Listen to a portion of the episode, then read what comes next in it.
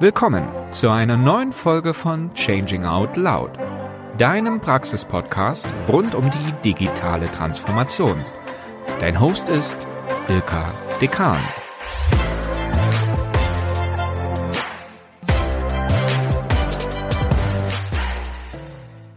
Heute gibt es ein neues Lernnugget bei Changing Out Loud.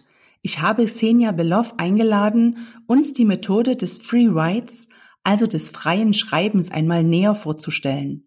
Diese Methode kann man besonders gut im Rahmen von Kulturwandelprozessen oder in Reflexionsphasen nutzen. Xenia hat Psychologie an den Universitäten Jena und Mannheim studiert. Nachdem sie einige Zeit in der Marktforschung und in der Unternehmensberatung tätig war, hat sie eine Ausbildung zum systemischen Coach der positiven Psychologie abgeschlossen. Der Mittelpunkt all ihres Handelns ist schon immer der Mensch. Sie sagt, wir Menschen verdienen es, gesund, sinnstiftend und erfüllt unsere Arbeitszeit zu verbringen. Aktuell arbeitet sie bei der iOS an ganz unterschiedlichen Themen, zum Beispiel an der Ausbildung und Qualifizierung von Führungskräften in Führungsprogrammen, strategischen Coachings für Schlüsselpersonen, an der Stärkung von Teams sowie der Begleitung von Veränderungs- und Entwicklungsprozessen auf der gesamtorganisationalen Ebene. Eine persönliche Fantasie wäre es, einmal ein eigenes Buch zu publizieren, denn sie liebt Bücher über alles. Und sollte man sich einmal ein Buch von ihr ausleihen, so wird es bunt markiert sein, denn sie sammelt Gedanken, Formulierungen und schöne Ideen. Ich freue mich sehr auf die heutige Folge zum Freewriting mit Xenia Beloff.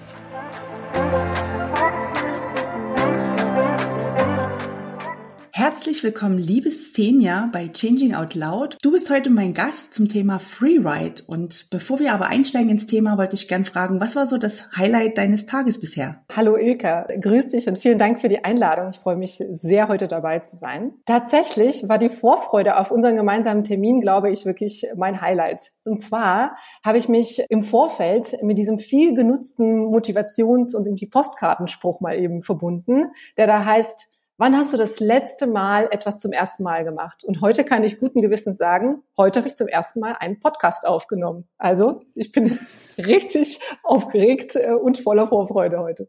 Und wir sind froh, dass du da bist und uns ein kleines Lernnugget mitgebracht hast. Sag uns doch erstmal, welche Verbindung hast du eigentlich zum Thema digitale Transformation? Ich denke wahrscheinlich von meinem beruflichen Hintergrund her ist es wohl eher die analoge Transformation. Denn persönliche Transformation, also die Evolution im Endeffekt entlang der eigenen Lebenslinie, das Abstreifen irgendwie alter Kostüme, alter Rollen, irgendwie alter heute vielleicht auch, kennt man persönlich, also kenne auch ich persönlich und habe es in meiner Vita auch hier und da gemacht und hoffe es noch ein paar mehr Mal machen zu dürfen. Aber natürlich auch in meiner Arbeit als Psychologin und Coach, da begleite ich Menschen bei ihren persönlichen Transformations- und Veränderungsprozessen gibt ja dieses schöne Zitat von John Henry Newman, heißt er, glaube ich. Also Leben heißt sich wandeln und vollkommen sein heißt sich oft gewandelt zu haben.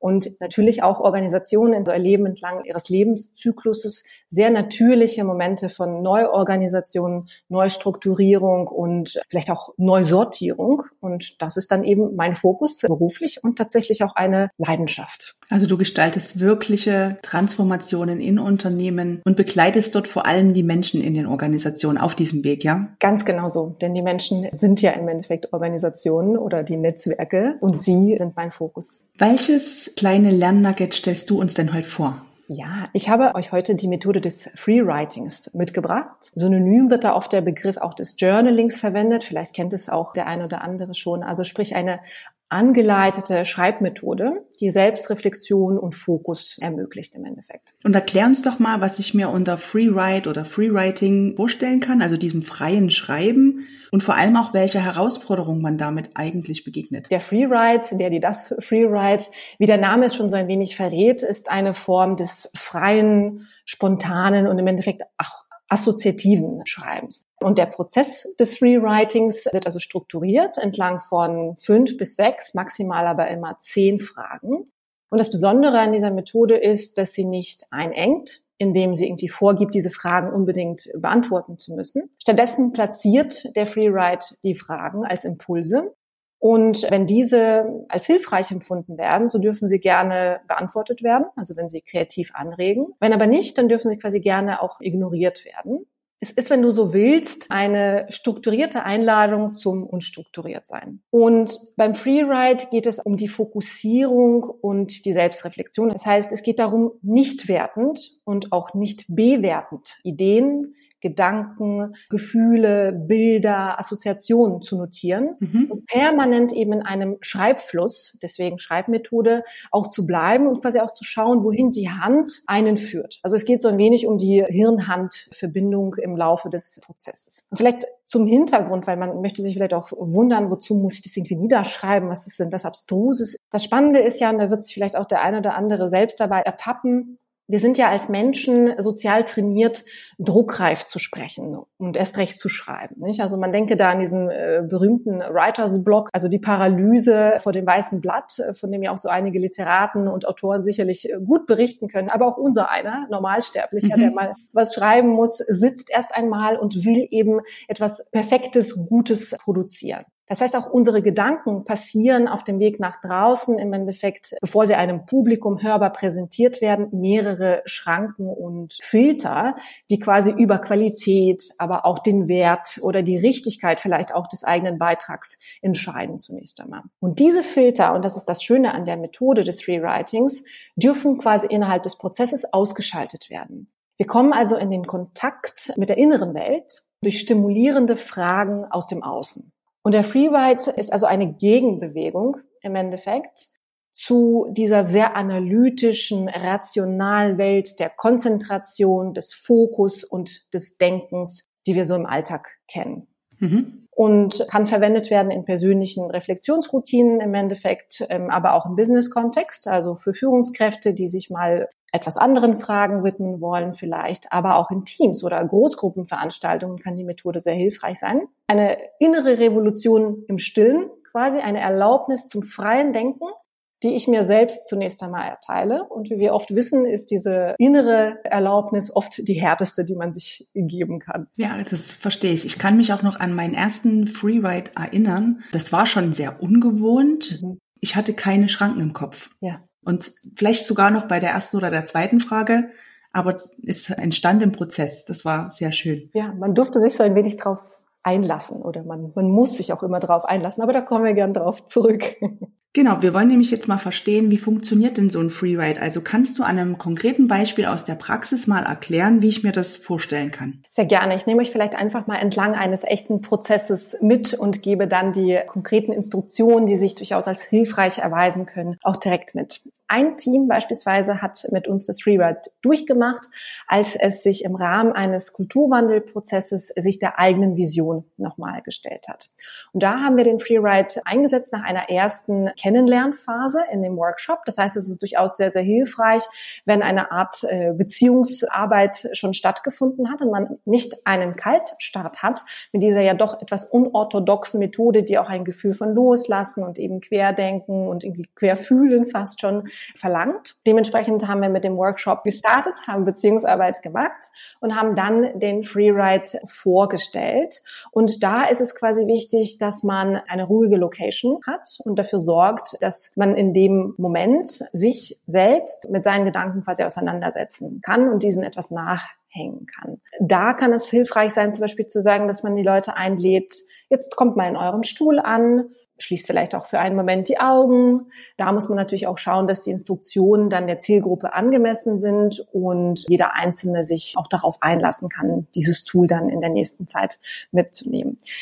Wichtig im Vorfeld ist tatsächlich, wie gesagt, Beziehungsarbeit äh, setzt ja voraus, dass ich Vertrauen aufbaue, dass man auch sagt, dass die Fragen, die man gleich vorliest, für sich selbst zunächst einmal beantwortet werden. Das heißt also, niemand muss sich mit dem, was er oder sie da niederschreibt, direkt irgendwie zeigen und exponieren, sondern es ist einfach im Vertrauen mit mir selbst zunächst einmal. Dann folgende Instruktion zu sagen, ich lese dir, euch, wie auch immer, gleich einige Fragen vor und du schaust einfach selber, was sie in dir auslösen. Deine Reaktion kann sich direkt auf die vorgelesenen Fragen beziehen, muss sie aber nicht. Lass dich einfach mal von deiner Hand leiten und notiere das, was dir auch in den Kopf kommt und aufs Papier gebracht werden möchte.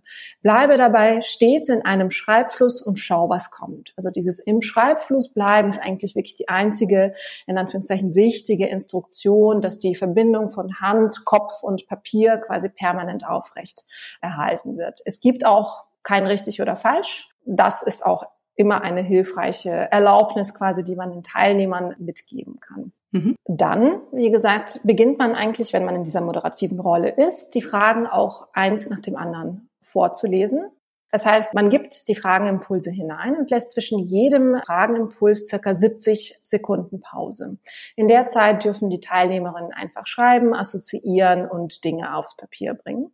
Hilfreich ist tatsächlich auch, die Stimme ein wenig zu justieren und sagen wir mal eine weichere akustische Erfahrung zu ermöglichen. Denn wir induzieren ja so etwas wie einen Trance oder fast schon Hypnose-ähnlichen Zustand, in dem wir sagen, jetzt häng mal deinen eigenen Gedanken, deine inneren Welt etwas stärker nach. Das heißt, da kann man als Moderator eben auch in solch einen Modus mit der Stimme unterstützend gehen. Wenn man fertig ist, dann ist es auch nochmal hilfreich zu sagen, so, das waren sie, die Fragen. Jetzt nimm dir nochmal einen Moment Zeit, und dann gebe ich gern so 20, 30 Sekunden nochmal, dass diejenigen, die den Freeride geschrieben haben, nochmal draufschauen können, was ist denn da eigentlich in der Zeit auch passiert.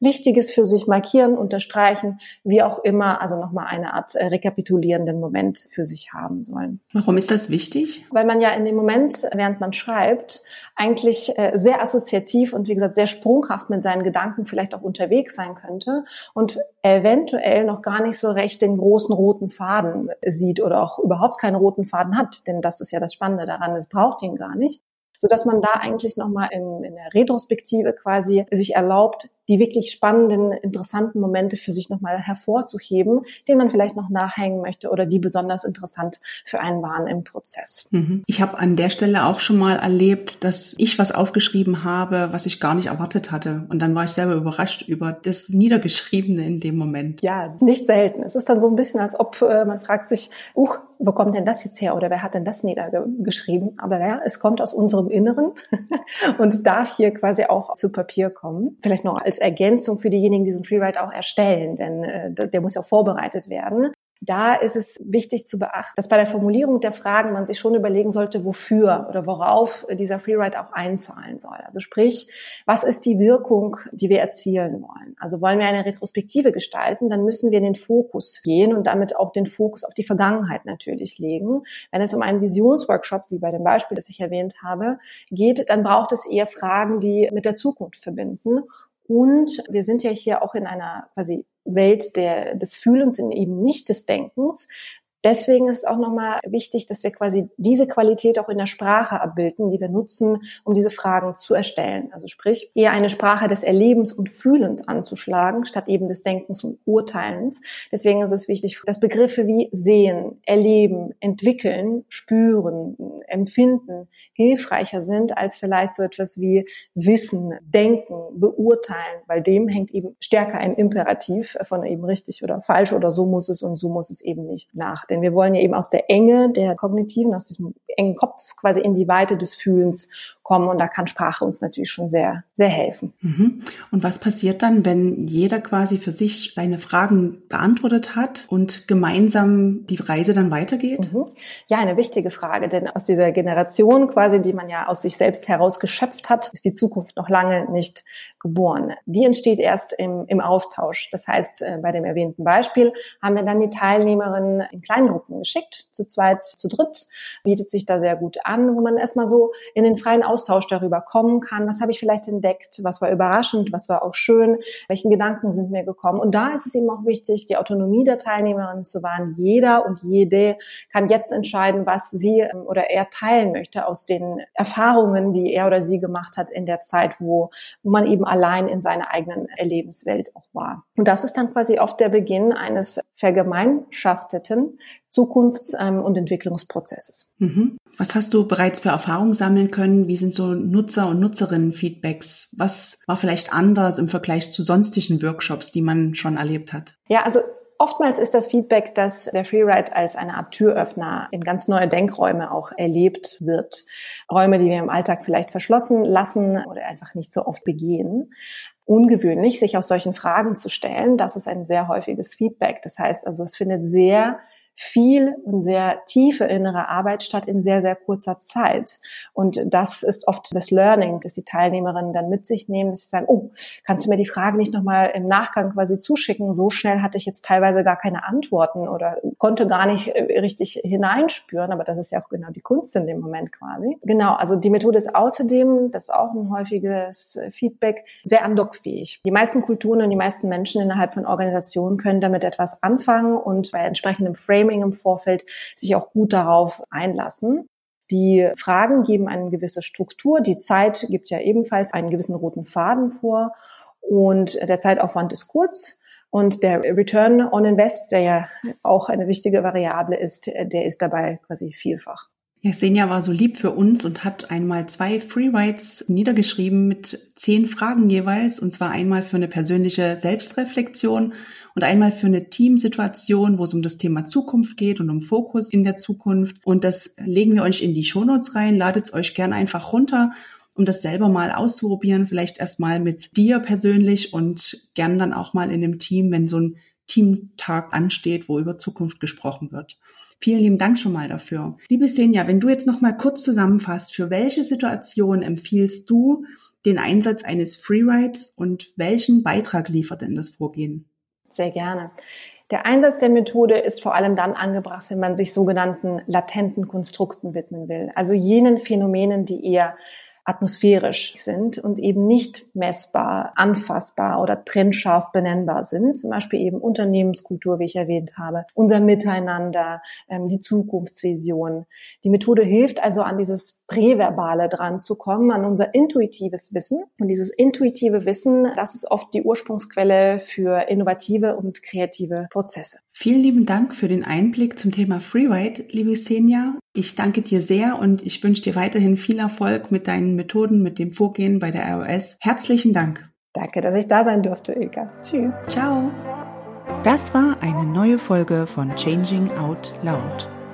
Wir freuen uns auf euer Feedback, auf eure Kommentare.